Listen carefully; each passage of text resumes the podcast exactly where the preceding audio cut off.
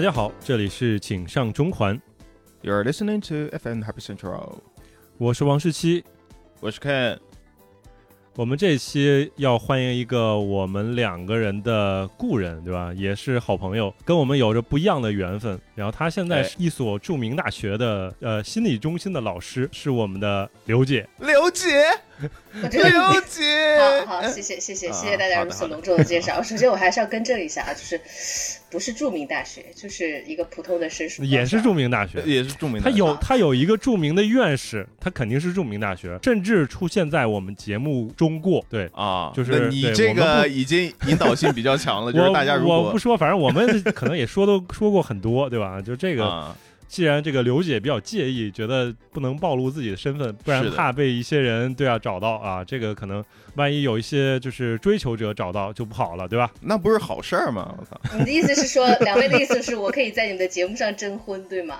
完全没有问题，刘姐，完全没有问题，guarantee，OK。好的好的，我肤白貌美大长腿，欢迎各位有意者啊！感觉自己好不要脸的感觉，没有没有，没有没有，很。棒很棒。现实生活中是一个很普通的女人，嗯 哎，刚才我们说到，就是说我们三个人其实有一个共同经历，然后这个其实是在我们第一期节目里边完全聊到过的，就是哎，我们曾经都是一个学校，也算是校友。然后嗯刘姐比我大一届，是我的学姐。哦然后对啊，啊，等一下啊对啊，是是啊是你的学姐吗？对啊，不然呢？对对，我一直我一直以为刘姐跟老王是同一届的，你看看多会说话，阿肯老师我长得比较年的情商轻。吧，真的肯定的。满足了我的这个嘉宾的虚荣心啊，我可以好，实话实说啊。对这样子我就成为了一个九零后，嗯，差不多，差不多，差不多，我暴露了们都差不多。嗯嗯，对，然后我们是当时都是在那个学校的广播站里边，然后是一个同事的关系，也是前后辈的关系。所以，哎，刘姐可以分享一下你的这段经历吗？呃，我的播音广播之旅吗？哎，哎，可以啊。哦，要说到我的播音广播之旅，我觉得我最幸福的事情就是遇到了老王，哎，我 然后成为了他这样成为了他的师傅，就是大家很难想象，就是你作为一个只大一届的学姐，但是你可以就像训自己的儿子一样，告诉他为什么你这个字都读错。来，read after me。所以我问一个嗯比较大逆不道的问题啊，所以就是咱们站里这一套，就是师傅就严师出高徒的，就是那种相对很严厉的传统，就是这样一届一届下来的，对吗？是是，而且就是越越早越早前的师傅就是会越严厉。嗯哇嗯我觉得我已经温柔很多了。你知道我我发现了一个问题，就是之前包括就是你在初中啊、小学，包括高中，这个前后辈之间的这个学长学姐这个关系，跟学弟学妹之间的这个关系，它不会那么泾渭分明。就是说，我就像那个日韩那种，就是只要是前辈前辈就要用敬语，然后就是要要甚至是感觉就是要跪地上那种感觉。但是你在前面这些上学的过程当中，没有明显的这种前后辈的这种感觉。但是我在就是大学里边，尤其是广播站就会有这种明显的感觉，尤但是我要其是那种澄清一下啊大一新，我没有啊让你跪过我哈，兄弟。没有没有没有，当然没跪，但 是但是。新生就是很多地方都要向老生学习，然后老生就是可以这个对他进行各种的这种指导，对吧？这种感觉。然后一旦你这个大一升上了大二，那你就变成了这个所谓的老生。然后老生的话，无论你是大二还是大三还是大四，其实都差不多，因为嗯大家都是要一致对大一的那种感觉，很有意思。嗯啊，没有没有，我们有时候也会一致对老王，就是啊，一致对老王。嗯。哎，我我说一下我的感受，好吧，刘姐，因为嗯。今天我知道要跟刘姐录节目，然后刚刚才得知，原来刘姐是你你的师傅啊我一下子你紧张起来了，就是哦，就刘姐，其实平时我录节目的状态不是这个样子的，其实平时我是会更嗨一点，但今天我就莫名的有一种非常紧紧 紧张的感觉，他在面对失足奶奶的感觉，对吗？对就很紧张。其实我现在有一点活。化石的感觉。没有没有没有，我今天一定会好好表现的，刘姐。嗯，我们此刻我们都很平等，大家都是都已经都是社畜了。对对对对对，就很有意思。就是说，就大家是在一所这个所谓商科，然后经贸啊这种嗯专业的学校，然后大家这个专业其实偏商科的这些东西多一点。结果刘姐成为了一名心理学的老师，哎，然后你是怎么样经历这样的一个过程的呢？我刚开始还在很好奇，就是我们这个话题跑得哎很远，然后你居然给绕回来了。我看怎么样？我终于明白这个节目是怎么样去冲到榜单前十的了。哇，真是有一个非常棒的一个主持人哎，啊，此处应该有谢谢掌声。好，我们终于来到 Q 到了今天的主题啊，就是我是哎怎么样开始从一个本科学经贸类专业的啊，就是本科学国贸专业的，然后后来读研的时候就是选择了学心理学。哎呀，嗯。你们这个节目时长多少呀？我忽然觉得我可以我们可以可长可短，对，As long as you like，好，呃，是这样的，就是最开始的时候选择学心理学，呃，每个人好像是似乎很多普通大众都会对心理学是有一个好奇。最开始一个种子是一个这个，就是你对一个心理学的一个好奇。然后接下来的话，我还始终记得那是在一个午后，我在一个教室里面在做六级的这样的模拟测试题，当时就嗯就忽然在想，就我未来的人生，我到底要要成为一个什么样的人？在我们心理学里面，就是叫做自我同一性，在尝试建立啊自己的哦自我、自我同一性。我要成为一个什么样的人？我是谁？在想这个问题的时候，我就觉得嗯要做一件自己喜欢做的事情，然后脑袋里面就冒出来一个念头，就哎可以去学心理学。啊。然后因为我也是学了我自己的这个本科专业以后，也会发现好像和自己想象中不一样。当时学国贸的话，就是国际经济与贸易，国际耶，嗯，加了两个哎国际两个字儿，就是一听就是干大事的人，然后在一学的这个过程做，外贸嘛，学的这个过程中，发现自己完全不是做生意那块料。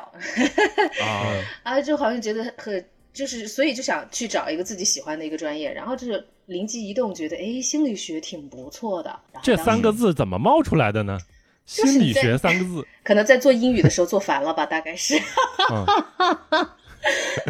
研究一下为什么我会烦，对吧？哎我这哎烦的这个理由来自是什么来源，是吧？就是嗯。可能就是那一下，然后就觉得好像我觉得人生中很多事情的一个你的人生的一条路，它并不是一个什么非常显赫、非常重要的一个事情，可能就是一个很平凡、很微小的一件事情，它就在你的小脑袋瓜里就冒了一个火花，然后就觉得哎我要去做，然后后来就决定想要考心理学的研究生，但是我坚定了要考心理学的研究生是咱们广播站的一个前辈啊，就是我们那个组的编辑的师傅，啊，嗯。然后呢，嗯，他当时是学工商管理专业的，他在备战考研。哦我记得有一次是咱们广播站的一个例会，他就坐我旁边，我说：“哎，最近在忙啥呢？”然后他说在考研，我说：“你考什么专业啊？”他说他考心理学。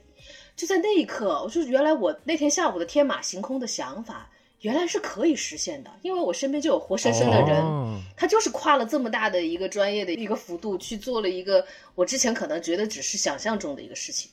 然后后来就、嗯我就觉得愿意去尝试去实践它，然后就就考了研究生，就是这就是后来的事情，就是学上了研究生，嗯然后到现在嗯慢慢的就职业发展嘛，成为了一个学校心理中心的一个心理健康专职教师啊，就这样。我觉得真的还需要蛮大的勇气的。按照我自己的这个个性来说，我是没有勇气去跨这么大的一个度去接触一个以前我完全不知道的领域，会付出很多的这个精力也好，还是就一些不确定的东西会阻碍我去做这样的事情。就是有的时候是不知者无畏吧，好像就觉得嗯这个事情是是你想去做的一个事情而已。然后当时也觉得自己反正也就是一个大学生，我当时并没有觉得自己在做一个人生中很了不得的决定，也没有考虑那么多，我考得上也好，还是考不上也好，就是觉得想去做就去做了。然后后来也会发现，呃，目前现在你看，我当时考研都十多年前的事情了啊，又暴露了自己的年龄。哦，啊嗯，但是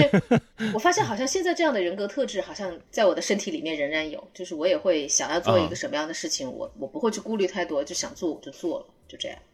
嗯，嗯，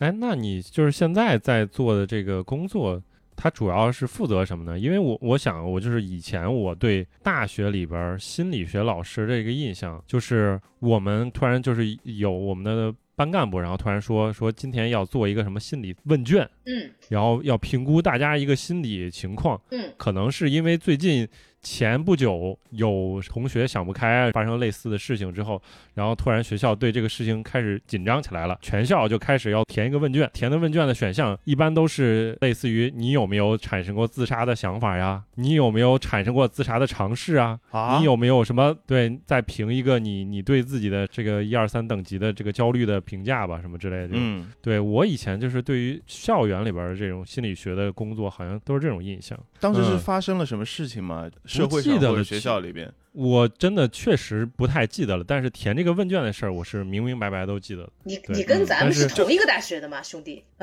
是啊，是啊，我有一个相似的一个经历啊，就是嗯当时我们学校有一个社团，就是注重于心理健康或者心理疏导的这样的一个社团。嗯对，刘姐你还记得吧？然后当时那个社团里边的一位一位成员嘛，然后我记得当时还有去过咱们长沙的另外一所学校去做了一些问卷调查。呃，那个下午我们发了将近有几百张，一两百张。这个其实是一个非常对当时的我来说是一个非常严峻的这样的一个任务，就是因为你你要去把一个人拦下来，然后跟你说能耽误你几分钟时间吗？你能帮我做一下这个心理问卷吗？我记得当时做的主题是关于你未来的职业。职业的这样的一个方向，规划就是啊、呃职业规划跟我们现在就是前两天比较火的一个心理 MBTI，嗯就嗯嗯，是的对你。对比较类似，对，所以我想到这样的一个事情。啊哦，哎呀，我忽然觉得好像你们大学和心理学的缘分都比我深，就是你们说的这些经历，我都 我都没有过。我知道咱们学校好像有个有个心理社团，但是但是我都没有加入过，我感觉我整个青春都贡献在了广播站。好，哎，对，是我们都是，我们都是，好嗯，对，对然后来呃，哎呀，怎么说到这个话题的？忽然忘了。我抛出来的，我哦，是说，对对对，就是就在在是你现在从事的这个，啊，啊啊！我们要呃哦，我想嗯起来了，啊，是这样，哎就是现在的高校肯定会和十几年，就是咱们在当大学生的时候，呃的那个心理健康教育的这个工作是不一样的。问卷调查只是一个方面，呃，就是我们从老师的工作角度，就叫做心理测评。然后每年我们哦会面向新生或者是一部分的老生来做这种心理健康的测评，去了解大家整体的心理状态的一个水平。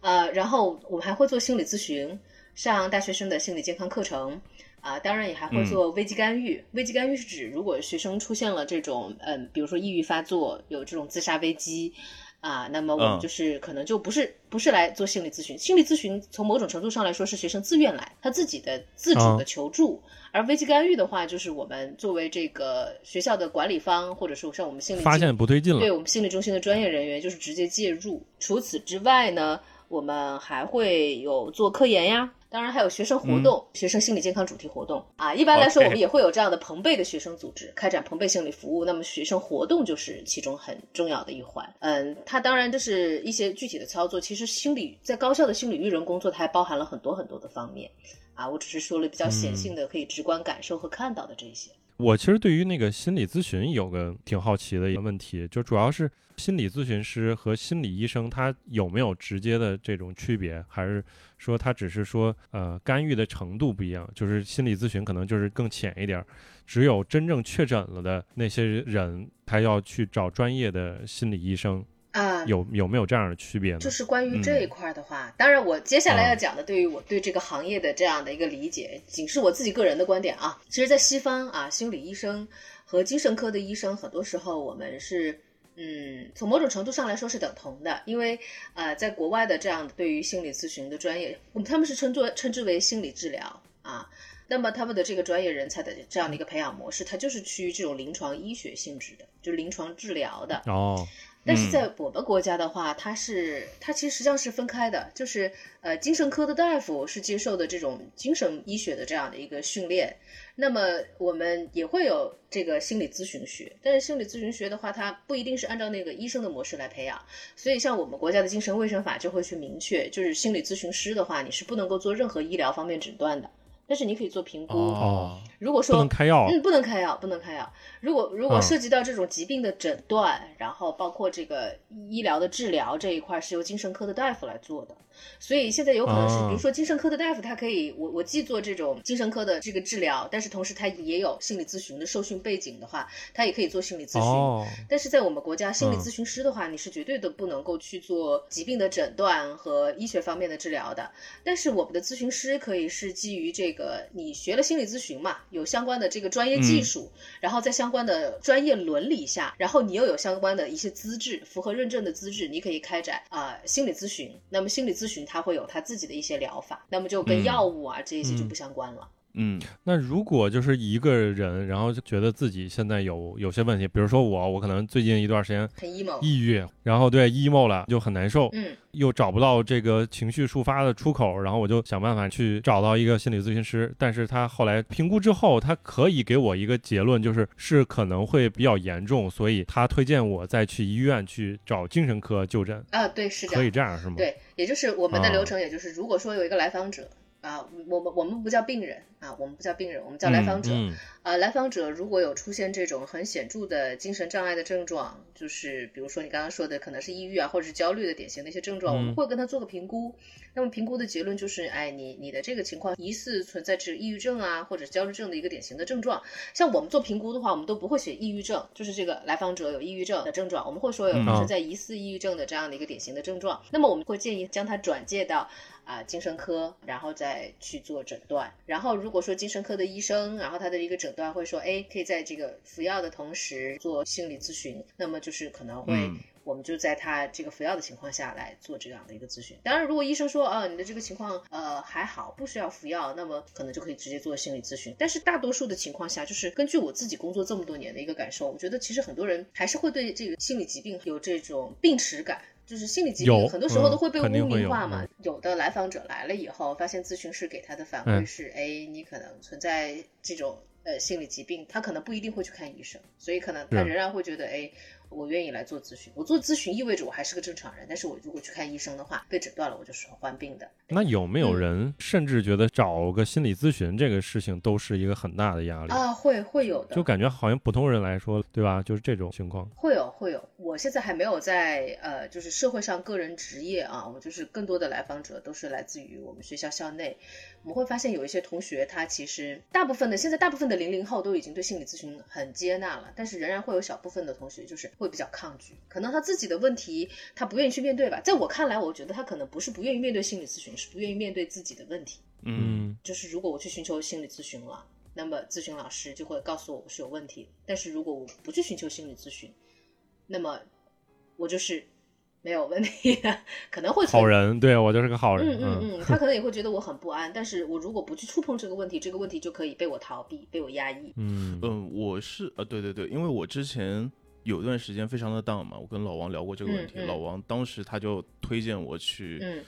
就是寻求一些相相应的咨询啊。其实当时我的想法是什么呢？第一就是我觉得我的问题可能没有那么严重，嗯，对对就是，因为很很很多时候，我觉得大家都把治疗作为一个最后的手段嘛，嗯。就是针对那些相对比较有严重问题的人，嗯嗯嗯，然后，然后，然后第二个，我会觉得可能时间一长，这个问题可能我就自己就可以解决了，对。对吧？对，就很对可能对自己会高估自己的 情绪调节的能力吧。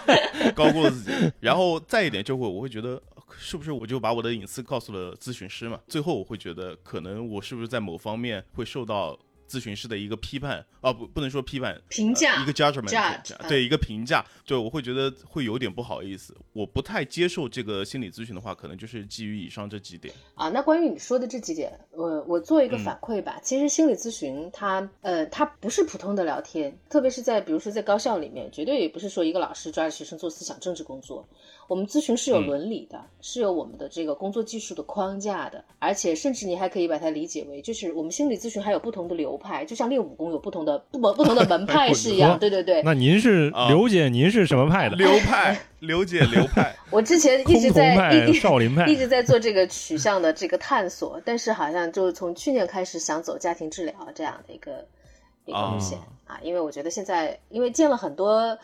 有问题的青少年，觉得还是很多问题来自于家庭吧，所以我我我会对嗯。系统式家庭治疗很感兴趣，然后近期也是嗯。刚刚接受完这样的一个流派的一个系统式的培训，然后未来的话也想在这个流派的这个领域里走得更远一点点。那么就是回到刚刚我们嗯多说的，练几招。嗯 我回到刚刚说的这个伦理的问题啊，伦理的话是不论你是属于哪个流派，你作为一个咨询师都是要必备的。那么很重要的一个就是，嗯，保密原则和价值中立原则。保密原则甚至是会更重要一点。所以像我们在学校里面工作的话，每一个来访的学生，我们都会跟他去解释，你在我们心理中心是安全的。我们会跟他签一个知情同意书，一个纸质档的，就是会对咨询的设置有一个很详细的告知，里面就会包含了这个啊、保密。但是保密会有保密例外哦，就是根据中国心理咨询呃心理学会的这样的一个伦理守则，会有保密例外的具体的条款，在这里我就不说的那么细了，因为毕竟不是心理课堂。但是我说一个很典型的保密例外，就是我们来访者绝大多数的信息我们都是为你保密的，我们伦理对我们的要求就是给我们的规矩啊，就是我们不能够向第三方来透露任何你在咨询中反馈的信息。但是在什么样的情况下会保密例外呢？就是比如说你有自伤或者是他伤。自杀或者是他杀，就是那这个这种情况下，就是一定以生命为大了。包括还有一种额外的情况，就是在这个司法系统它要取证嘛。如果说会涉及到司法取证的话，那么呃，这个我们也不会是说就是随便来一个公检法的人员就立马把你所有的咨询记录都提交出去，一定要是要有很正规的程序。就是说，我们咨询的这个记录对于这个司法的这个程序来说非常至关重要，必须要来提取。那么我们也是最低披露原则，就是绝对不会说。不会把你这个全部告诉全部告诉，那么只会就是说你跟司法相关的那个部分最低披露原则，就是为了配合这个案件。当然，这这都是在我不得不告诉你，如果我不告诉你，这个案件的审判会受到巨大的影响的一个情况下。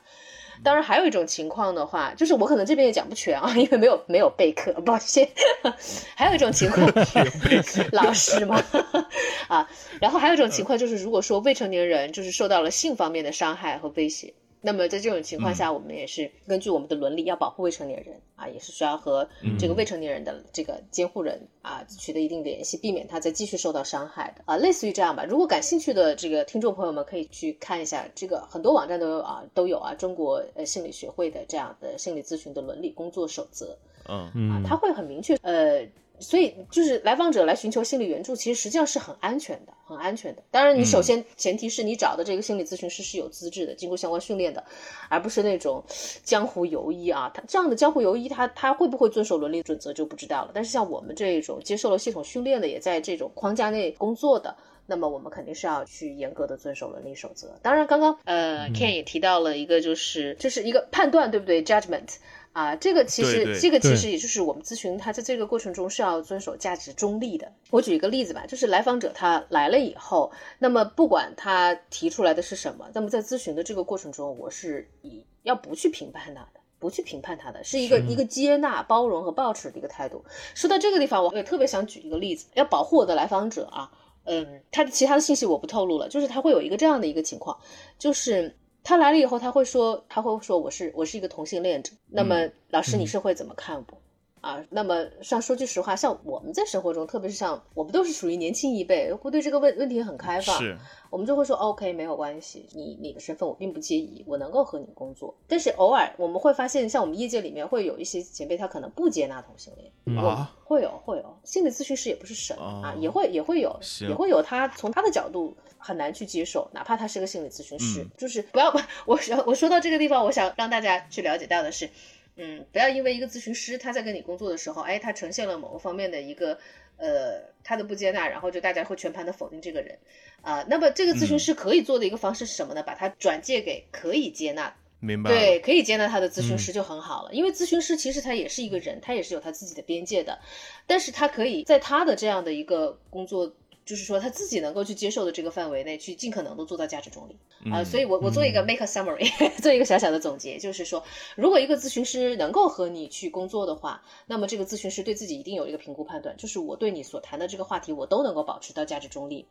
如果这个咨咨询师在和你工作的这个过程中，发现你提的这个话题他是没有办法保持价值中立的，那么他要做的根据伦理的这个框架是，他需要把你转介给其他的咨询师，而不是进一步的在他自己也没有办法做到价值中立的一个情况下和你继续开展工作，因为这会对来访者是一种伤害，然后咨询师自己也很痛苦，因为我没有办法价值中立，我还要得面对你，面带微笑说 OK，你接着说，我我觉得我可以理解。啊，大概就是这样，嗯。我非常感谢刘姐的这个解释，因为你真的帮我解决了我很久以来的一个疑问。其实我一直觉得，作为一个心理呃咨询师也好，还是心理医生也好，我觉得他的内心一定是比其他人要更强大的。因为首先你就必须保持对于来访者的中立。如果说不太接纳这一类人，我无法呃和自己的内心和解，那我还得强装着。要去解决你的问题，我觉得对自己来说会比较痛苦。但现在就刚刚刘姐告诉我，其实也是有这样的情况的，然后有这样的一个处理模式啊，嗯，真的 算是解决了我的一个问题。哦，而且刚刚我还忘提了，就是哎，老王稍等一下，我有 我必须要再科普一个观点，就是心理咨询要严格的避免双重关系。啊，就是比如说我可能跟你是亲戚，或者是师生的关系，或者是朋友的关系，那么在这样的一个情况下，我是不能够为你做咨询的。呃，因为理解因为一个一个就是符合伦理的这样的一个咨询关系，就是我和你所有的关系只产生在心理咨询室，哦，这样的话来访者才会有安全感呀、对吧？这个最近我看了一些别的东西，就是说采访者和那个新闻来源之间可能也要保持一个远距离的关系。对，其实其实很多领域它都会有要去避免这种双重关系，只是说在心理咨避嫌，对，在心理咨询的这个这个行业里面，他可能为了就是说保护来访者，然后让我们的咨询起到最大的一个效果，所以才会更加的尤为突出。比如说举个例子，你在办公室里面不是也是禁止办公室恋情吗？让你保持一个很单纯的上下级、嗯那倒不一。定。嗯，好的，我觉得有道理啊，你办公室恋情真的很容易影响那个 工作质量啊。很影响。对对对但分很影响工作质量分情况，这个这个不展开聊。对这个，对，有些有些单位是鼓励的，但是只要你不是在同一个部门就可以，对吧？呃，然后我其实刚才因为阿肯他提的第一个，我觉得比较在意的点就是他会觉得自己没有严重到需要去做心理咨询，嗯，对，所以其实想问刘姐的一个问题就是说，一个人在判断自己该不该去做心理咨询，有没有一个标准？呃，其实在我看来，没有一个所谓的很严格的标准。那么接下来就这个论点，我要分这么几个方面来讲。好好的，我，感觉我在上课。好，首先从第一个方面来讲，就是从心理咨询的功能来讲，可能很多人对于心理咨询就理解为，就是它是要去有点像是那种包扎伤口、救死扶伤的那种感觉。但是不一定，嗯不一定，不是说每一个心理咨询它的定位都要是给你去抚平内心的伤痛，去帮你去诊断、评估你是不是有问题，然后去帮你去实现什么疗愈啊什么之类的，这只是一个方面。其实很多人，比如说你想寻求自己一个更好的成长。我会有我成长的困惑，发展性的这样的困惑，比如说，哎，我我要怎么样才能够成为一个就是人际交往更好的一个人，或者是我举一个例子啊，我怎么样才能有钱呢？呃，这个这呃，我你这个当然也可以成为一个心理咨询的话题，包括 我啊还是、还是以我最最熟悉的在校园里面工作的这样的一个案例吧，就比如说哇，有的学生他可能并不是说我出现了很严重的人际交往的矛盾，但是他可能就是觉得，嗯哎、我好像觉得我自己。呃，不够像其他同学那样子能够很自如的表达自己。那么老师，这是这是怎么回事呢？呃，我想寻求我个人更好的发展。当然，还有职业生涯规划、这一块，我们心理咨询也是会是我们的一个领域和范畴。比如说，哎，老师，我其实在学我当下的这个专业，我会有很多的困惑，然后我会有很多的兴趣爱好。老师，我应该要怎么样去面对我自己的爱好和我的专业？这种发展性的问题也是可以寻求咨询的。所以，对第一个、哦第一个论点，我来做一个小小的总结，那就是首先，心理咨询的性质它决定了，并不是说你一定有问题来寻求咨询。呃，发展性的咨询也是可以的。好，这是第一个方面。嗯啊，那么接接下来我们再来说从来访者的角度来谈，每一个人人格特质都是不一样的啊。我最近也在给学生上人格心理学这一门课，就是我在上课的第一堂课，我就是告诉大家，是人格心理学这一门课最重要的一点就是去理解这个世界上每一个人都是不同的，就是因为每个人他是不同的，他的需求也不一样。那么有的人他可能会觉得我的需求就是我我我我会需要不断的这种去咨询。啊，心理咨询也好，或者其他的咨询也好，我都很愿意去接纳，只要能够让我自己更好解决我的困惑。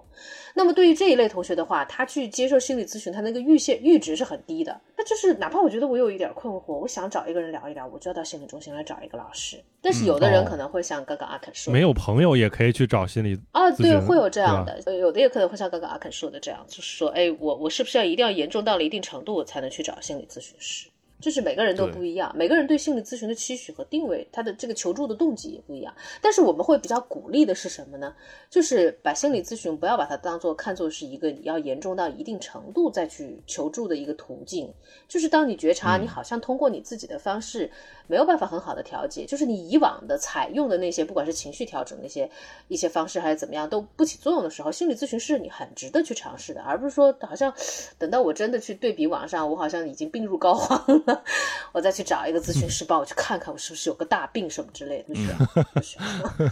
我 那那真的有点吓人。对，当然我们觉得就是现在还有一个很很重要的一个原因，就是心理咨询的收费，其实目前这个市场也是比较乱象啊。但是大部分的情况下，心理咨询的这个收费并不便宜，所以这也可能是会让很多人对心理咨询望而却步，然后去去躲开的一个很重要的一个原因。，对，嗯嗯。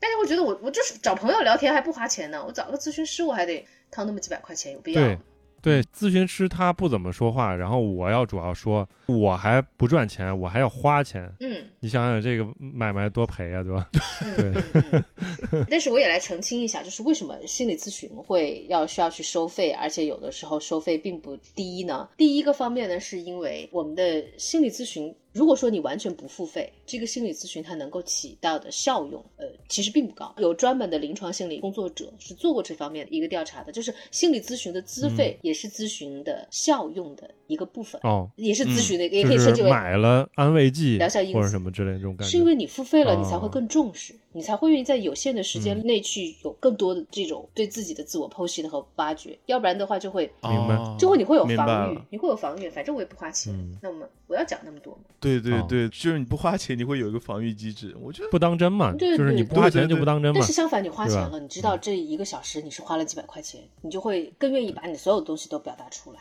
你也更愿意去配合咨询师，更愿意去重视自己的问题，而不是在逃避它。所以这个资费也是一个疗效因子。然后另外一个方面，我们就是说这个费用啊，其实咨询师的自我成长之路是需要大量的投资的，心理咨询的培训非常的昂贵，而且心理咨询它还有一个心理督导的一个概念，就是我作为心理咨询师，我做了这个个案以后，我自己要去接受督导。就是比咨询师更高一级别的，这我们叫做心理督导师，他对你的案例提供督导。因为咨询师也不是无所不能的，他也会遇到他解决不了的这些问题。那么这个时候，督导师就非常有必要了。督导师就可以去给他去答疑解惑，帮助这个咨询师成长得更好。咨询师成长得更好，就会对这个来访者更负责，对这个来来访者提供更有效的服务。包括还有个人体验，就是刚刚我有说到，就是咨询师有的时候在在一些问题上，他如果不能够保持价值中立的话。那么他就可能会对这个来访者产生伤害。那么让怎么样让咨询师去能够实现更好的自我调整呢？包括有很多人也会问我，作为一个咨询师的话，你每天接受别人那么多的情绪垃圾，你的垃圾往哪儿倒？对呀、这个问题我待会儿回答啊。那我们说说、这个往哪儿倒呢？啊，这个可能个人体验就是其中的一个部分。啊，那么接下来我会说说我的垃圾往哪倒啊。嗯个人体验指的就是咨询师作为来访者去寻求咨询师的咨询，他和我刚刚说的督导不一样，督导是寻求就是其他的更高级别的咨询师对他的案例，这其实谈的还是他来访者和他和来访者工作过程中他自己的那个反馈的那个部分。但是如果咨询师他自己个人的他内心的这种这种失误啊，这种 emotion 啊、issues 啊，这一些就是需要去做个人体验了，就这样。嗯，那你有没有，比如说你一年会去找呃心理咨询，会找几次吗？你会有这样？其实理论上我应该这么做，但是好像我前段时间就是过往的几年都在很疲于应付我的生活。但是我觉得我的未来，我觉得未来我自己还是会去寻求个人体验，就这一块是我做的还不足的一个地方啊，必须要很真诚的。我有一个嗯就跟老王刚那个问题比较相似的一个问题，嗯就是。呃，刚刚刘姐就是你也提到，就是有些来访者他其实现实生活当中没有什么朋友，嗯那他唯一的抒发自己情感的途径，可能就是来找咱们心理咨询师呃、咨询师。嗯那会不会时间一长，他觉得，哎，我来了一次之后，我感觉挺好的，我的问题得到了解决，他就一直来，一直来，啊，有的有的，就是说，嗯，对，然后就促进了，好像促进了一个咨询师和来访者之间的这样的一个依赖关系。那你觉得，如果有这种关系出现的话，是一种好的现象吗？啊，我觉得你们今天提的问题都还挺专业的啊然后我们哦，提的问题很好，很好，真的。呃，其实你说的这个的话，会有在我们是特别，我还是就我自己熟悉的领域来讲啊，当然这是社会上个人职业的咨询师肯定也会遇到这种情况，就是当一个来访者他做完咨询以后很认可你，觉得这个咨询师很不错，特别对我的胃口，他可能会定期的一直来寻求你的咨询，就是我就约这一个老师，我不约其他人，就我约就约这个咨询师。那么这种情况下的话呢，一般来说我们嗯还是会去定期陪伴，但是有的时候就会像刚刚呃你提到的那一种，就是会嗯形成很特殊的这种依赖的这种关系。那么这个时候，咨询师就要注意他和来访者之间的移情和反移情了。这是精神分析里面的一个概念，移情和反移情。呃，讲的通俗一点，就是说产生了这种咨访关系以外的这种特殊的这样的一个情感。明移情。反移情，有的时候你要一分为二的来看，就是我们会称之为来访者对咨询师产生的这种呃这种依赖性的情感，我们叫做移情。那么咨询师对来访者产生的这种，我们称之为反移情啊。有的时候移情和反移情的存在是它是有疗效因子的，它可以帮助咨访双方能够更好的去建立良好的咨访关系。然后更好的去推进这个咨询，但是如果说在这个过程中，啊，有移情反移情的这样的一个产生，可能就是它给你带来的这个疗效因子会会阻碍你的咨询的发展的话，那么这个时候咨询师就要尤为注意。那么这个时候可能你也要考虑转介了。我举一个例子来详细的来说吧，就是比如说假设来访者是一个一个青少年或者是一个成年早期的这样的一个个体，然后呢，在他的成长过程中是很缺少父爱或者是母爱的，然后他和这个咨询师工作完之后以后，他会发现咨询师就很像他的妈妈或者是爸爸。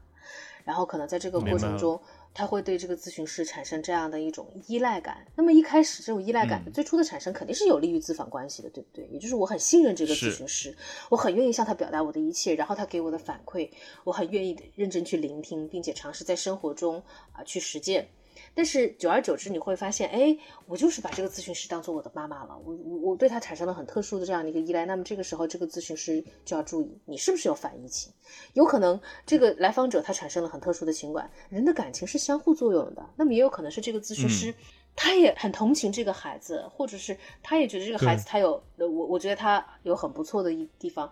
那么他也可能天然的把他当做自己的孩子。那么如果是这样的话，就会让这个咨询师移情和反移情的产生最大的一个影响，就会让这个咨询师失去价值中立。对，对他会会影响他的他对这个来访者的一个问题的很理性的一个一个理解和判断。所以这个时候他应该把转介这个自己的这个来访者啊转给别人。对对对，去会会会考虑，或者是我们来谈一谈这个移情反移情的这个问题。嗯，那么是不是我们彼此之间，我们都需要再退一步，回到一个更理性的一个状态，让我们的这个这个工作的边界更清晰？然后一般来说，遇到这种你处理不了的问题，最好的方法就还是转介，转介给其他具有胜任力的咨询师，这是比较好的。嗯，我我还有一个疑问啊，就是就是在那个心理咨询的过程当中，当然就是。来访者肯定是会更多的去谈到自身的经历，对吧？就是谈到自己的情绪啊，还有自己遇到一些问题。这样的话，就是心理咨询师在这个时候应该给出什么样的反馈呢？因为之前刘姐刚刚还提过，就是说，呃，应该是保持价值中立。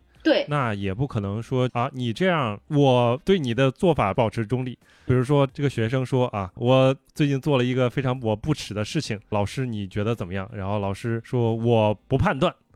还是怎么样？我在回答这个问题之前，我想问一下：假设你是一个咨询师，然后你的来访者告诉你，嗯，呃，对我模仿一下吧。哦，好，那个来，你快快，你快来吧。哦，好好讲。老王好，老王老师，嗯，你好。那个这两天我不小心偷了别人的东西，嗯，你觉得？你觉得啊，这个好像这个肯肯定是错的，我自己啊，没关系没关系，你可以接着说，你可以接着说，嗯，你可以觉得是对的呢。我换个例子，我换个例子，就是说，呃，那个老师你好，就是说最近我因为身边那个女孩子。然后别人欺负她，然后我打了那个欺负那个女孩子的人。现在我觉得非常的非常的内疚，我觉得打人是不对的。但是另一方面，我觉得我保护那个女孩子也是很正义的。所以在你看来，我打人这个行为到底是对的还是错的呢？我觉得既对又不对。说跟没说一样，中立嘛的，中立嘛。你这种，你这种，我绝对不会付费的，绝对中立。嗯嗯嗯，如果换作是我的话，我会跟他去，我不会去就他这个事情对与不对来做一个反馈。啊，我会去跟他去探讨你为什么要这么做，你这个行为背后的动机是什么，以及为什么你在做完了之前，你会认为你要去做的这样的一件事情去打了别人以后，你事后会有这样的一个内疚，你的内疚是怎么产生的？然后我们再去解决，就是怎么去去把这个内疚的这个合理的去认识这个你的内疚，然后去合理的处理你的内疚的情绪。以及甚至我们还可以会发展性的去谈，以后你再遇到这样的可能是会引起你内在价值观冲突的这种事情，我们可以有怎么样的认知、怎么样的情绪和怎样的行为模式？就是我们会去更关注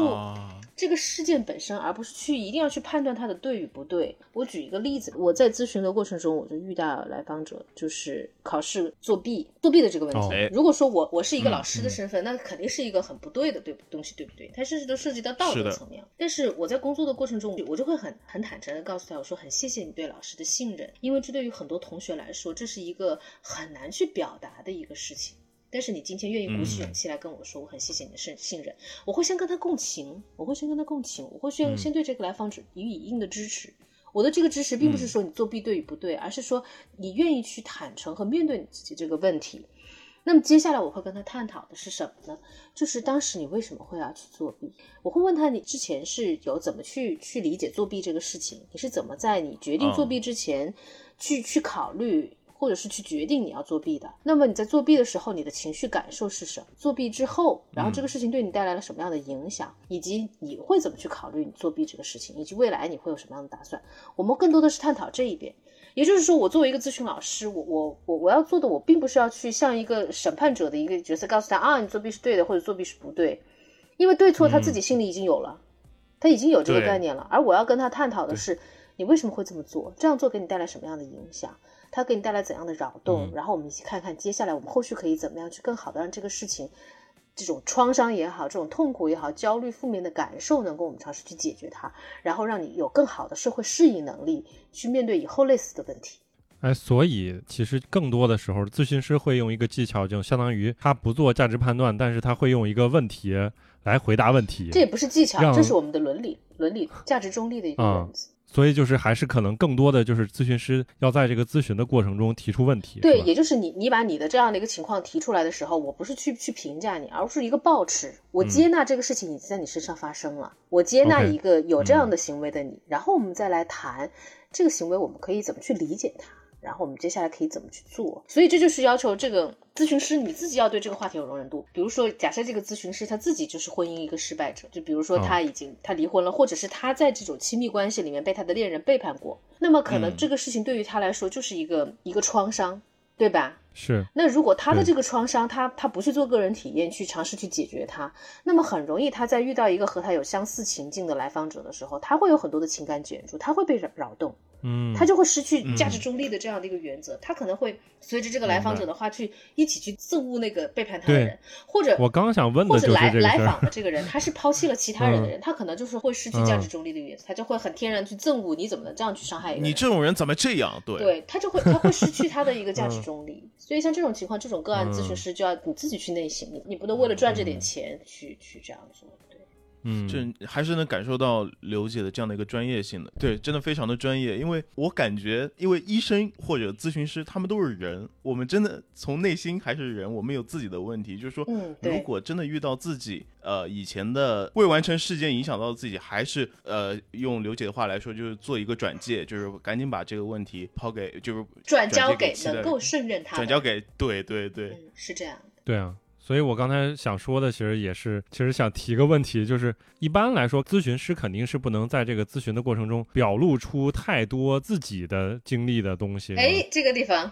没有没有没有没有，这个又是一个错误的观点。咨询师是可以可以自我暴露的，咨询师甚至有一个心理咨询的技术，就叫做自我暴露。那那我举个例子啊，就是刚才你提出来，就是学生说，老师，我最近这个作弊了，然后老师说，我也做过弊啊，这个事儿我能理解你，咱们都是大学生的时候，谁没做过弊呀，对不对啊？可以这样说吗？可能好像应该不是说我试一下，刘姐，就是说如果老王碰到这个问题，就是说，啊呃，其实老师呢特别能理解你作弊的这样的一个出发点，因为老师以前是学生的时候呢，也可能会因为。某些什么原因啊，就是说去作弊，就是他可能会从这个角度去切入，对吗？这种看情况，看情况。所以你会发现，上次心理咨询是跟人做的这个工作，就是哪他哪怕他有很严格的伦理框架或者是技术框架，但是在具体实践的过程中要看情况。一般来说，我觉得咨询师最好是不要去呃。除非你真的有作弊的经验，但是这个作弊的经验，你你和他的资访关系很好，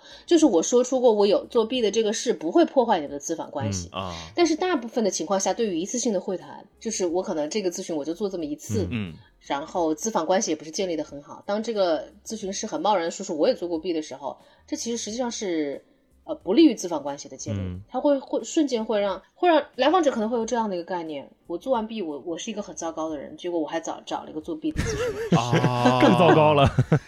太难办了。嗯，对他会他会去质疑你的专业能力。就是，而且作为咨询师来说，呃，这个可能也是一个个人很不那么好的一面。因为咨询师如果自己就是刻意为了自我暴露而暴露，嗯，暴露完了以后，可能对于咨询师个人的一个感受也是非常不好的。但是我们一很多时候会在什么样的情况下去做自我暴露呢？我以我自己的就是个人经验而言吧，就是我读大学，我喜欢每一个人都是很不成功，啊，包括现在吧，大龄单婚、单身未婚啊，我我有很多失败的这种单恋未果啊，或者是这种这种个人这种情感方面的经历。嗯那么我现在就是这些经历于我而言，它不会对我造成创伤，就是于我而言是过去的事情。那么在如果有相似情况的来访者过来求助的时候，我会告诉他，哎，你遇到的创伤我也之前遇到过。哦，嗯啊，我像你这么大的时候，我在大学里面，我也会很喜欢一个男生，但是对方可能没有回应我，但是他的一些行为反而会让我的自尊心受到很大的伤害。嗯哦，呃，那么像这种情况，我会我就会去暴露，因为这个情况的暴露，第一，我我讲到这个事情的时候，我不会去影影响来访者对我的信任，嗯因为从某种程度上来说，因为这不涉及到道德或者是人品，或者是很你的专业这个方面，明白？这种事情是每个人都可能会出现的。相反，如果这个咨询老师他也出现了，我会觉得他离我更近。嗯嗯这是一个方面，另外一个方面，于我而言，我暴露完这个事情，于我而言不会有创伤，就是撇开咨询师的身份，我只会说，哼，当年不喜欢我的那些人都是有眼无珠。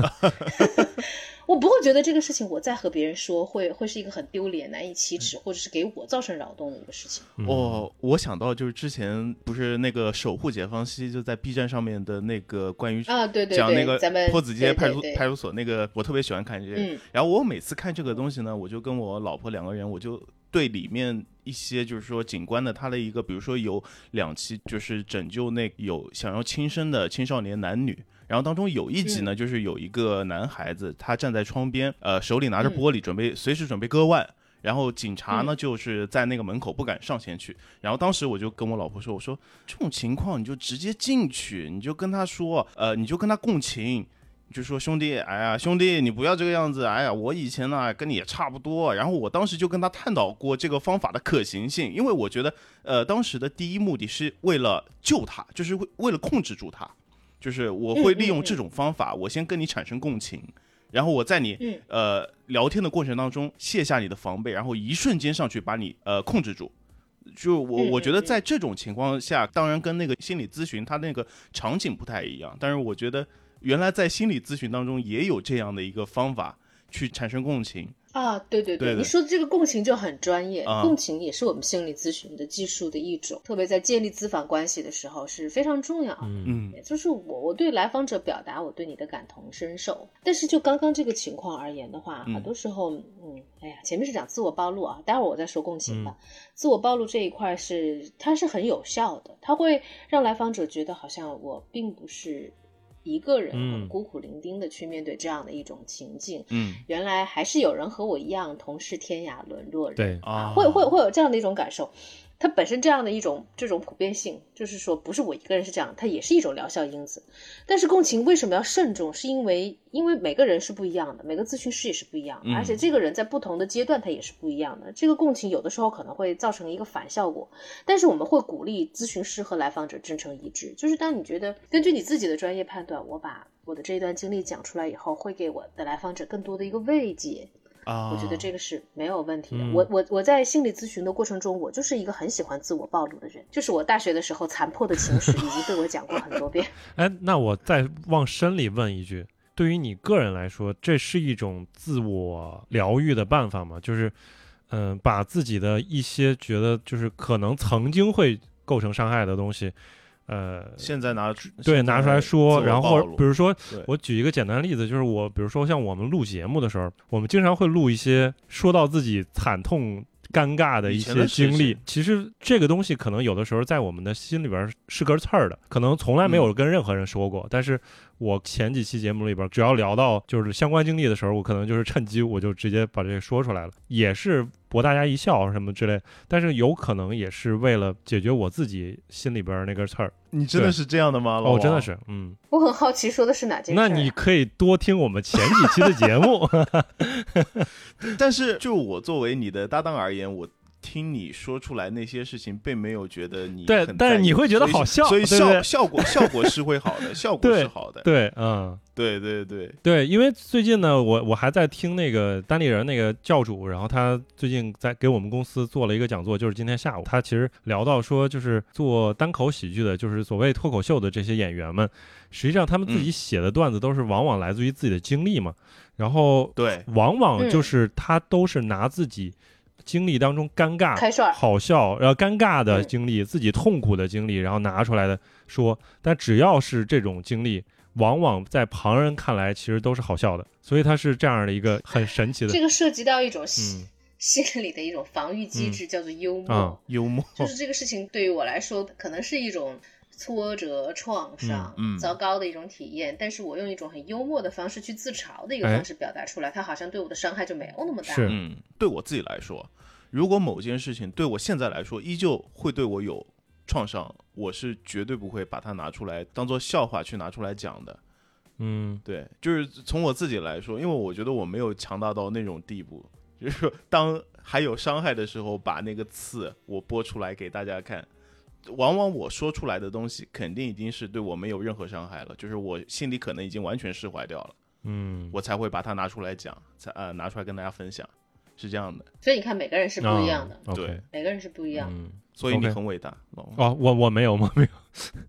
这个这个也是自己解决问题的一个办法。嗯所以，所以可能也有一种情况，你是把你自己这种很很尴尬或者是很很心酸的这种往事你说出来，然后以一种比较幽默的方式说出来以后，你也想看一下周围人的反应啊，对啊，嗯，他们是接纳的还是不接纳的？如果他们的一个反应是“哇，你这个事情怎么这样”，就更难可能你会说受。哦，你就会说啊，下次我这样的事情就不要跟别人讲，嗯原来大家都不太接纳的。哦但是如果你表达出来，别人说哇靠，兄弟你太搞笑了，这个事儿你真棒，你居然能扛住，可能你就会觉得哦，原来真的没什么，其实也还、嗯事情也还过得去。但往往其实就是这样，就是从呃也是幽默这个角度稍微多提两句，就是我们自己日常当中觉得很好的事情，然后分享给别人，其实不一定会得到一个特别好的反馈。就比如说我说，嗯哎，我最近股票股市可以啊，我这个最近赚了不少钱，然后一发这个你别人看我凭啥呀？我靠，就你能耐呗，对吧？然后我又什么升职加薪，然后我跟所有人说，这个你肯定没人觉得这个东西很有意思啊，所以就没有人喜欢听这种事情，除非是你特别亲近的人。我对你这个说法是最后一句的那个说法是抱有那个怀疑态度的，因为我在网上看到的说法，就是我自己理解的说法，就是我觉得人是不会喜欢看到别人比自己过得好的，对啊，对，就这个很简单。尤其是尤其是自己身边人，就是亲戚。有可能不是对亲戚，就其实不是身边最亲近的人，亲戚啊是一个对啊，这不一样的是某类人，一类人，对。对对，刘杰，你这个跟我哎们中国的这种文化背景有关，嗯就是这个咱们东方人他是很集体主义取向的，嗯集体主义取向就意味着你要在这个团体中能够生存下去，是要得到很多人的接纳的。啊，但是如果你你表现的太过于优越了的话，就像我们从小父母就告诉你你要谦虚，嗯你要谦逊，不要获得一点成绩就那么的去张扬，嗯这是我们文化决定。所以哪怕你获得了很好的一个成绩，可能你很你会很谨慎的在考虑是不是要把它在社交媒体上把它晒出来，因为你不确定你晒完了以后，其他人会怎么样去评价你。嘿呀，嗯对，臭显摆，不就考了一次好人气，有什么好炫的呀？呃，就差差不多。他可能可可能这种心理又会和就是比如说前段时间不是网上有嘛，就是那种那种社交媒体上的假名媛，对吧？就一堆的、哎凡尔赛一堆的这种假假名媛，我去我去团一个酒店，嗯团一个下午茶在那儿。哎对，他这个又又是不一样的一种心理机制，好像我们说的这个后者，在我们的这个普罗大众的这个生活中出现的会更常见。比如说，哪怕我觉得我我会觉得我在某个方面会比我的同事更好，但是我在办公室里面，我绝对不会去夸夸其谈，说啊，就是去提到我我很有优势的这件事情。嗯因为你很很担心会是会不会这个过程就拉仇恨了，就大家不知不觉就是因为各种比如说嫉妒啊或者什么样的原因，就是会和我保持距离，甚至是未来会不会跟我穿小鞋？因为我们的文化好像这样，就是嗯不太会个人崇拜，但是可能我也没有在西方留过学啊，啊就不像咱们老王，我也不知道这个西方生活在水深火热中的西方人民是怎么样的。对，但是我想的是他们的文化背景肯定不一样，他们会觉得哎我有这个东西我很好，他们就很真诚一直说哎我很好，嗯会这样。嗯，但是西方的个人主义，呃，我们也绝对也不是说西方的是国外的月亮更圆，我只是说这就是一种文化的差异，嗯天然的文化的差异。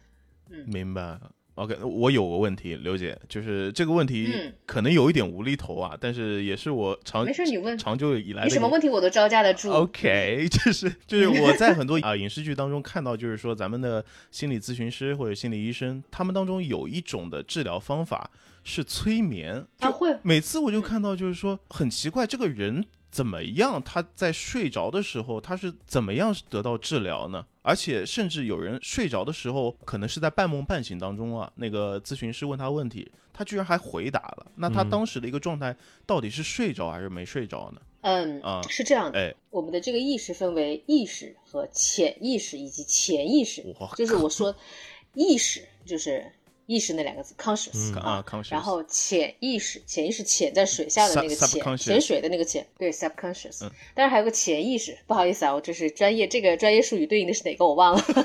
前前面的前，你就可以把它理解为这个前前面的前啊，这个潜意识是意识和潜意识中间的一个过渡体，嗯但是我们在我们在谈谈到催眠的时候，可能更多的是说意识和潜意识。嗯催眠是通过催眠的技术手段，让你的这个个体是进入到完完全全进入到一个潜意识的状态。嗯为什么是催眠用眠呢？睡眠的这个眠字呢，嗯就是因为它的这个状态和我们在睡眠的状态下是很相似的，就是你的意识层面就是已经被抑制了，嗯被削弱掉了。嗯然后这个时候你是你的潜意识占主导了，所以潜意识就是说，在这样的一个情况下，你仍然可能在催眠的情况下和咨询师对话，啊，但是这个对话的话是不受你意识控制的，哦。所以就是比如说我们会很多时候开玩笑，哎，有的人说，哎，你们心理咨询师如果学了这个催眠的技术以后，你们就可以套别人的话了呀，啊把别人的这个银行密码给套出来啊，就是理论上来说，好像这个是能够操作得了的，但是这是违反心理咨询师的伦理的。啊，真的能操作吗？嗯实际上是可以操作的，是吗？可以操作，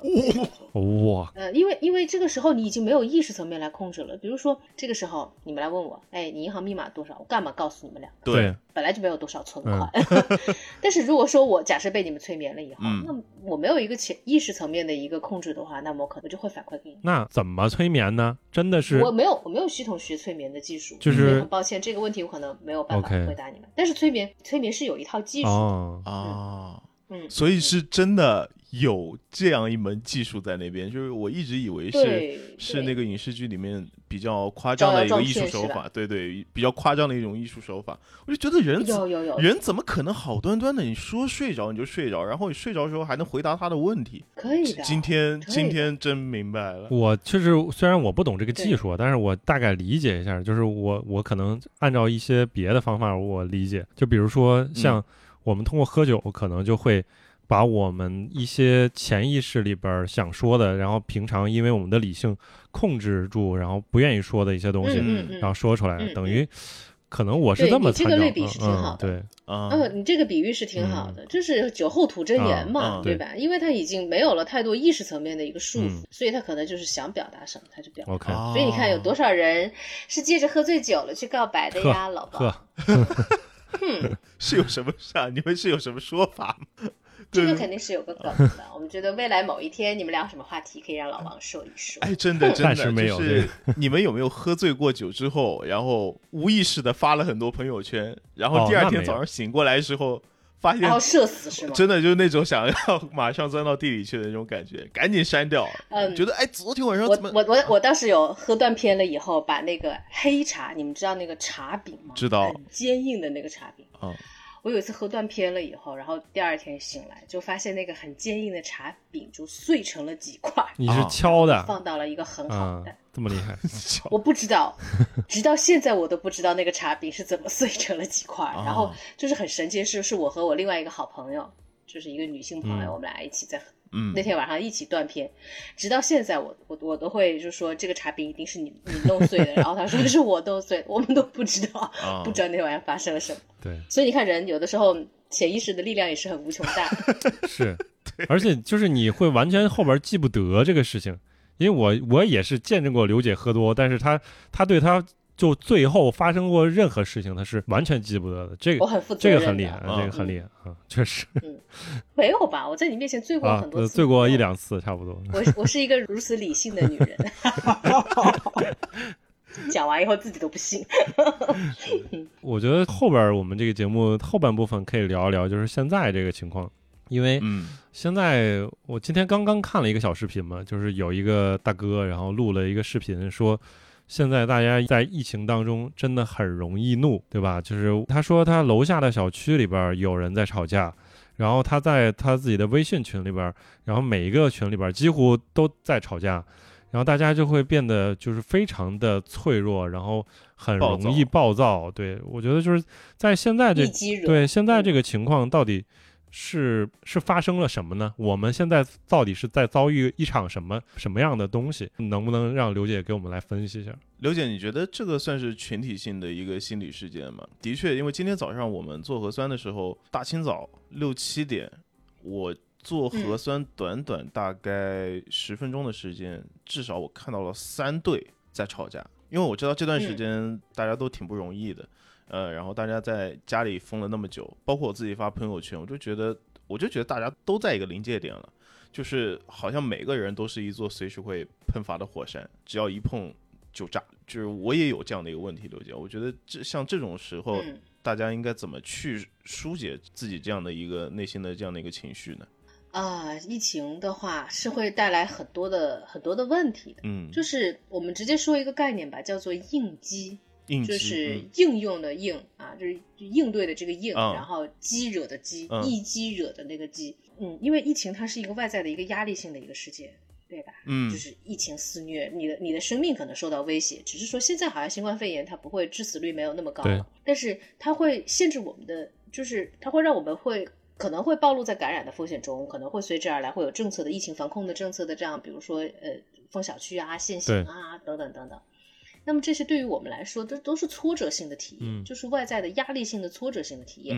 而且这个还不是针对你个人的，是群体性的、规模性的。所以在这样的一个情况下，我们很多时候，我们的负面的情绪就会随着这种应激的状态而出现。嗯，而且也会因为不仅是你在应激，所有人，你身边的人也在应激。对。那么它就可能会像发酵一样，这种负面的状态、负面的情绪就会被放大。当你是这种外在的这种应激的这种刺激性的这种事件，应激性的事件，它没有办法改变，它持续一段时间的话，那么你的这种情绪就会越来越发酵，越来越发酵。是讲的通俗一点，就这么一回事儿。是，因为我们处在一个应激的状态下，处在一个挫折的状态下，挫折就是你的需求不能满足，动机而不能实现的这样的一个状态。嗯，那么我们就会有负面的情绪体验。嗯，那么以以往情况下，当你在应激的状态下，你会感到有压力，会有焦虑等等。包括抑郁这种所有的这种负面的情绪，嗯，那么像以往的话，可能比如说我们去寻求咨询，或者说我们去 吃一顿好吃的，和朋友聚会，我唱卡拉 OK，我去搞运动，通过其他的方式宣泄，把它给解决掉。嗯，但是可能目前在这在这样的一个情境下，在这样的一个疫情防控的情境下，可能很多以前我们会通常会采取的这种解压的方式、排解坏情绪的方式是实际上是受限的。嗯，所以可能这个时候。你你就会就会出现刚刚上述两位说到的这一种非常易燃易爆炸。对我特别同意，真的就是我上班的时候，有的时候也会特别沮丧，然后沮丧到一定程度，我就会直接跟魏工说说今天晚上要不咱们出去吃顿好的。所以吃顿好的的时候，就会会缓解很多，因为就食物带来的那种愉悦感，可能就是会让你暂时放下。之前的那些沮丧的情绪，分泌内啡肽、多巴胺，对对对，然后结果等于现在我们很多办法就是没没有办法，然后就是你运动其实也很难，然后之前我还呃一周还健个身什么之类的，然后现在也没有吃个好吃的，可能就是。很大的一个疏解的办法也没有，然后包括出去去到那个外面去晒晒太阳、转一转，带着狗去玩一下，你至少还能下楼，老。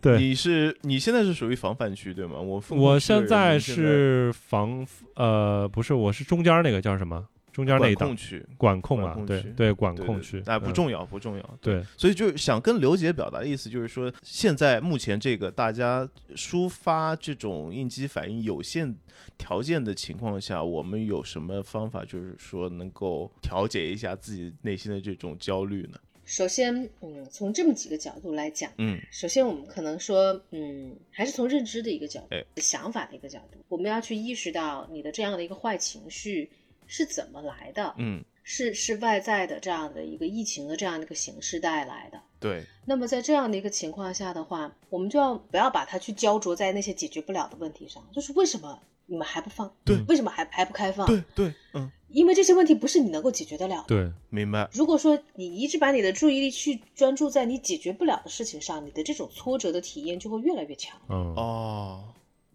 是。所以就是从认知的角度，我们不如去转换来想，就是。啊，当然，我我不知道 我这样讲能不能切实的帮到你们，因为我现在还没有没有这样的实际的临床操操作啊。我把你们两个当做我的来访者来操作一下啊。好的。所以就是说，我们需要去引导你们来看到，有一些我们解决不了的事情的时候，嗯就是不要把注意力老放在你解决不了的事情上，去平白无故的给你自己去反复的暴露在这种挫折的体验之中。嗯嗯然后接下来我们再看，就是当下我还有哪些事情是我可以可控的那个部分，嗯去引导大家去关注可控的一个部分，比如说。我现在可控的一个部分，起码我还有每天还有这么多的一个时间，那么这么多的一个时间，我可以怎么去安排它？哎，让它去过得相对来说会比我坐在家里去抱怨，就是坐立不安，会可能会让我心情更好受一点。嗯。那么接着接下来我去看，哎，是不是我就觉得我还能够沉下心来看看电影，嗯？或者是我能够去沉下心来和我的我们家夫人好好的聊一聊，或者是我之前一直因为工作很忙，我没有做的一些事情，看是不是我可以把它安排在这样的一个时间段。嗯？嗯，因为很多时候你在挫折的情况下，你会感觉我什么都做不了，对啊我什么都不是啊是就甚至什么都不想做，甚至会发生这种事情。遇到这种情况，最好的方式就是找到一个你自己能够当下立马可以做，并且能够做到的一件事儿。我举一个例子吧，就是我今天下午我的状态也很糟糕，因为我前一天没有休息很好。嗯那么今天我我又会给自己又多了一些任务，然后晚上还要来录节目，没 有 没有，对不起。录录节目于我来说是放松，因为录节目于我来说是放松。我今天晚上确实是还还去还去上了两节专业课，嗯然后，那么我考虑的就是，我理一下，我现在当下的这些这个清单里面有哪一个事情是我当下可以去做的，哎然后我就会立马做。当我把它做完了以后，我就会感受好很多，因为我会发现，其实我还是嗯生活中，哪怕我再不可控，哪怕再在一个逆境中，我还是会有那么一小部分是我可控的。嗯明白。那么人的自我效能感，你的那种积极的情绪体验，就是在去寻找自己一个又一个的可控点，就是我可以控制的这个事情上来慢慢找回的。嗯嗯这个我提一点，就是因为阿肯嗯他现在可能就是因为他的工作性质比较特殊，他是帮家里去做一些事情嘛。然后我是一个上班狗嘛，所以我嗯这边的体验会是有一点差别。我在工作的时候，我每完成一个事情，肯定是会有一个很明确的一个满足感，这样一个持对持续的这样一个反馈的。但是在疫情发生之后的这段时间来，呃，工作没有那么频繁的一些需求，就是没有获得这个成就感的这样一个过程。然后结果今天呢，等于有了一个小需求，然后马上做完了，反而这个感觉会又来了。可能就是完成事情这个东西，对于上，KPI，不是，我就觉得上班有的时候是很有必要的。对于我的自己的心理来说，如果没有工作，如果没有这样一个事情让我去做，然后完成这样一个循环的话，我会觉得会很难受。对，嗯所以就是尤其是呃疫情，我觉得可能给很多人带来一个影响是这样的，就是我们作为互联网的这些员工，还是可以持续在工作的。但是对于很多人来说，他的工作性质比较特殊，或者说他工作性质没有那么特殊，就是应该在特定的场所里完成，比如说工人或者一些特殊的职位，他必须在自己的单位里完成。所以他在医生自己啊家里边儿，对他啊，医生可能现在没法闲着了，对吧？那如果他的工作现在就让他没办法在在那个场景里，然后他只能待在家里，相当于这段时间就是我没有任何可以完成的关于工作上的事情，是不是这个因素也是会导致更多人沮丧或者不开心？我我会这么想。在我看来，这个事情可能会更复杂，嗯就是有可能不单单是通过心理咨询、嗯。或者是心理的方面可以解决，因为你刚刚说他有生存的压力、啊嗯对。经济的压力，这都是很现实的这种这种压力和挫折性的这种事件。嗯。那么这个就是可能不仅仅是通过心理咨询能解解决，是就是我指的是不能通过心理咨询来解决，但是我们心理咨询或者是说去寻求这种心理援助，它可以帮助你去很好的去去调整你的情绪，嗯。然后让你有一个更强的韧性去面对当下的挫折和困难，可能会让你更有信心去坚持下去，大概是这样。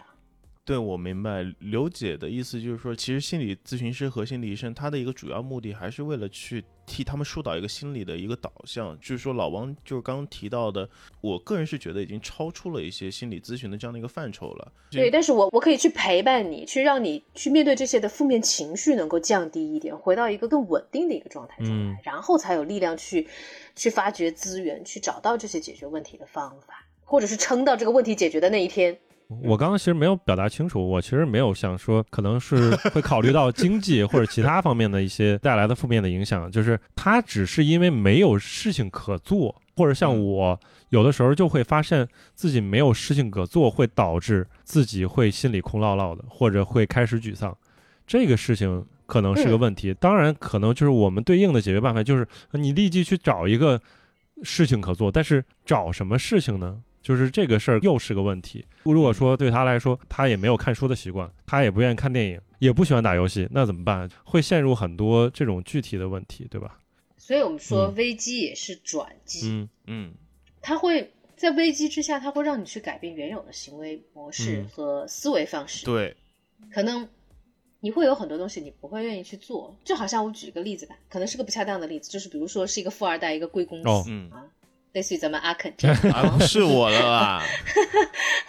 但是呢，可能因为就是外在的一个挫折性的情境，比如说家道中落，比如说以前我肯定是不会去去出卖我的劳动力、嗯，啊，我以前肯定是不会去去做一些社会底层的这样的一个工作，明白，但是我遇到了一个这样的挫折，这对于我来说是个危机。那么这个时候就要是迫使我去思考，在当下的这个情境中，我可以做一些什么，嗯让我更好的生存下去。我要活着。那么这个时候，危机就是一种转机，它可能就因为这个危机去发展出一些新的习惯，嗯，对，发展出新的行为模式和新的认知，对，然后形成新的这种情绪情感的表达方式，或者是情绪情感的应对和调节方式，大概就是这样。说到具体的情况，我现在就真的就是会特意去找一些让我自己开心的东西去看，尽量是找喜剧片儿，就真的就是沉重的，稍微沉重一点的，甚至不太想看。呃，刘姐跟你透露一下，老王最近疯狂看嗯韩剧，就是那种哦，哎是吗？哎小女甜甜的小女生爱看的韩剧。哎，哦，哎然后那个哎那个看完了，那个二十五、二十一看完了，然后前半部分不错啊，就是跟刘姐可以安利一下。据说是结尾崩掉了，啊那个结尾真的有点就我对这种结尾崩掉的剧，我是不会去看开头的，啊请你放心。行吧，不看也罢，反正不看也罢。但是确实我也是有一定标准哎，，我最近在看一个甜剧，叫做《海岸村恰恰恰》，我不知道你已经看完了没有没啊，这个没有。可好看了，我要安利你。哦，里面里面那个那个男主角就是我的理想型，我每天都在祈祷，我希望要找到一个这样的老公。你一定可以找到了啦，放心了啦。谢谢谢谢谢谢谢谢谢谢二位的祝福。我在成功嫁出去的那一天，我走上红毯那一天，我一定会邀请大家来的。好好好，哎，我们俩司仪很便宜了。然 后就你你哦，司仪对哦，我可以就行了。请你们当司仪。对对，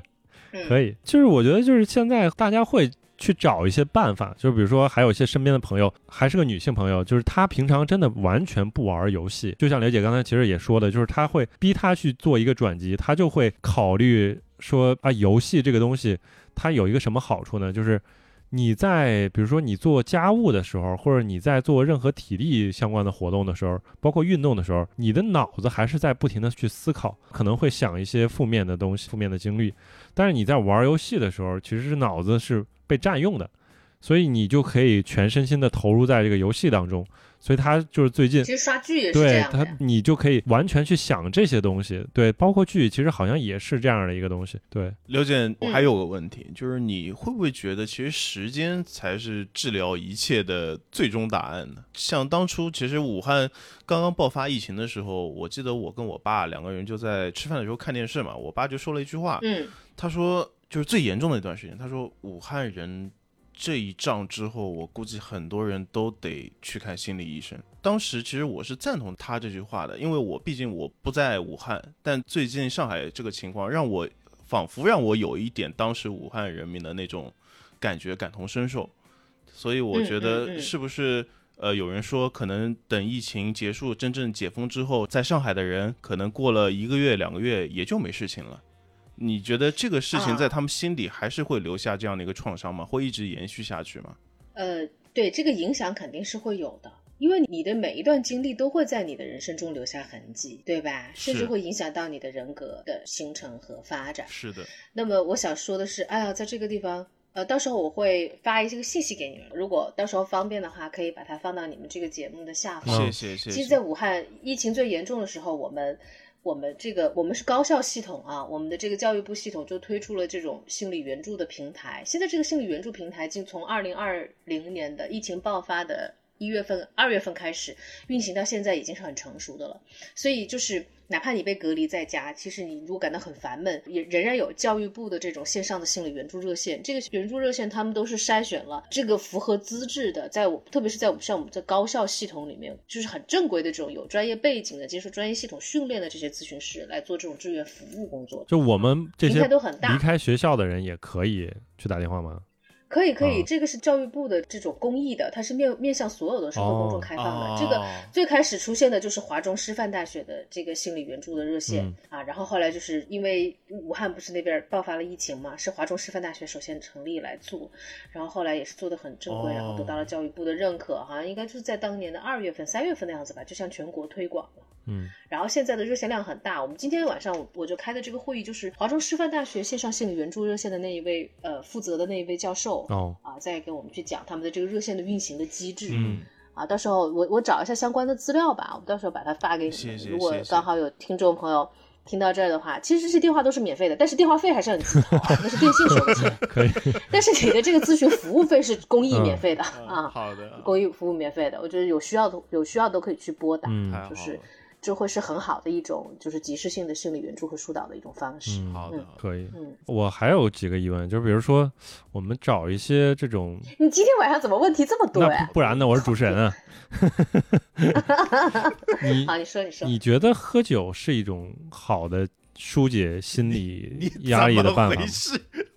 我觉得怎么说呢？你的这个疏解心理压力的办法，只要不违法、不犯法、不对他人和你自己造成过度性的伤害，我觉得都是你可以尝试去做的。啊，OK，你需要刘姐给你自我暴露吗？哎，我当时喝酒的时候，我跟你讲，我把一个茶饼哦喝成几块，你造不造？就是我觉得喝酒这个问题，我觉得可以这样，就是你如果觉得当下你这个困难需要喝一次酒可以解决，这是你自己个人的选择，你又没有谋财害命，又没有伤害到其他人，whatever 无所谓。但是如果说你为了去解压，这已经形成了酗酒啊，这个在我们看来是叫做 al alcohol abuse、嗯如果是这样的这样的一种一种滥用的这样的一种行为啊，就是在我们专业术语里面叫做 abuse 滥用的一种行为，嗯是滥用的这样的一种行为的话，那是对你自己有害的，对肯定是要去干预。对啊。对，其实我会害怕，就是因为酒它的那个，你对酒的那个感知的那个那个阈值会不断的提高嘛，所以这样的话就是说一把你的酒量练大。对，就是因为一开始 你喝什么一小口，然后会觉得哎，马上就有那种感觉了，但是后来会，慢慢慢慢嗯的就是你一口来不了，然后一杯，然后一杯来不了，可能哎更多，然后你就会对这个酒的需求量越来越大。但是还有一个问题啊，就是这样的话，我会害怕，我不知道什么的一个临界值会是喜欢喝酒以及酗酒，这个是让我比较有点害怕的问题，对吧？就是你如果比较依赖这样一个办法，嗯，关于关于你的说的这个部分嗯，我没有查足够的文献备好课，所以我没有办法很，就是用一个很科学的方式来回复你嗯啊。我只能说用就是我自己的生活经验啊来反馈，嗯。就是当你去察觉，好像我我在生活中我只能够通过酗酒的方式嗯。来解决我的问题，而且我对它已经形成依赖了。嗯。那么这个时候你就要去注意了，你是不是应该去发展其他的可以让你去缓解压力的方式 OK 比如说找朋友倾诉，或者是我去搞运动，嗯。对吧？跳毯子操、本草纲目、哦。O k 这种 这种其他的方式，啊，啊、哦，OK，其实这个这个我觉得更容易理解了，就是说你遇到问题的时候，看看这个方法是不是你唯一的解决办法，对吧？如果它是唯一的，或者是可能你是不是过度依赖它，你只能够通过它去解决，嗯包括它对你的身体。和你的未来，包括你周围的人，是可能蕴藏着潜在的伤害和影响的。那么这样的一个方法就要慎用啊。对对，是要慎用，嗯是因为我们库存也不多了，对，确实酒也剩的没多少了，要想想别的办法了啊，这个确实很难受。你们可以两两口子一起跳《本草纲目》。我们会跳别的舞，但是也是会就是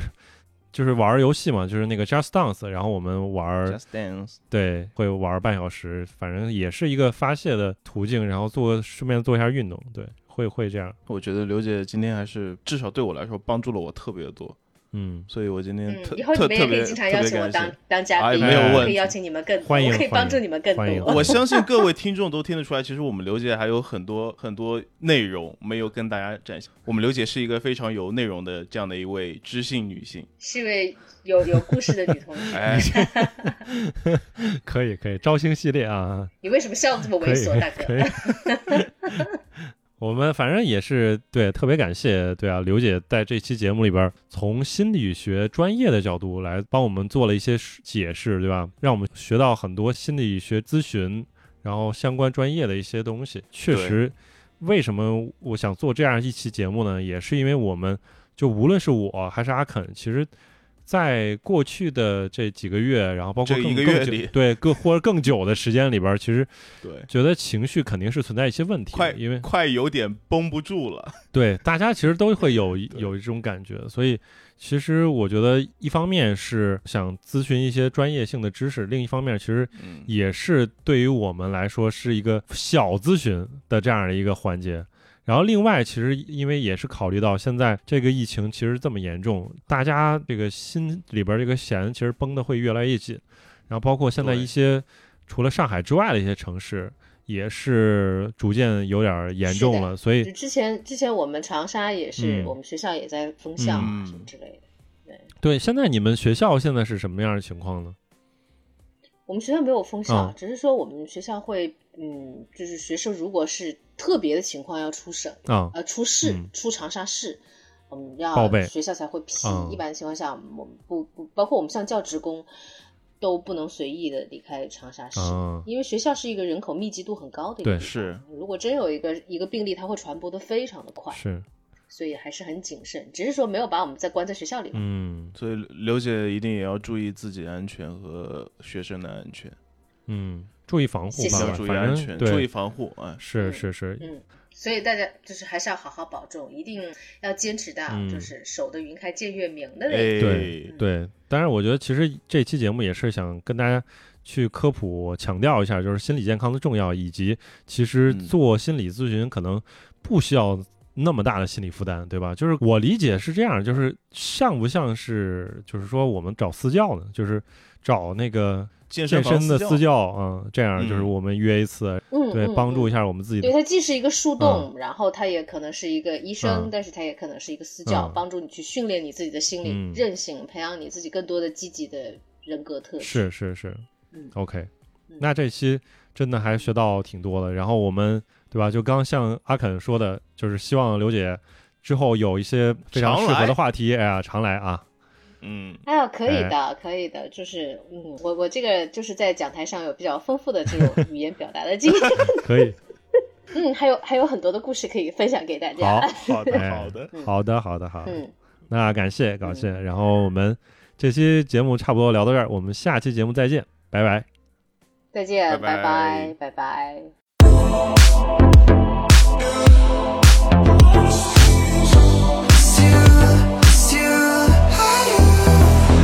How could you ever leave me without a chance to try? How can I be sorry if I don't know the crime? I should be mad cause you never told me why. Still, I can't seem to say goodbye. Ooh, When I try to fall back, I fall back to you. When I talk to my friends, I talk about you. When the Hennessy's all I see is you, it's you, it's you,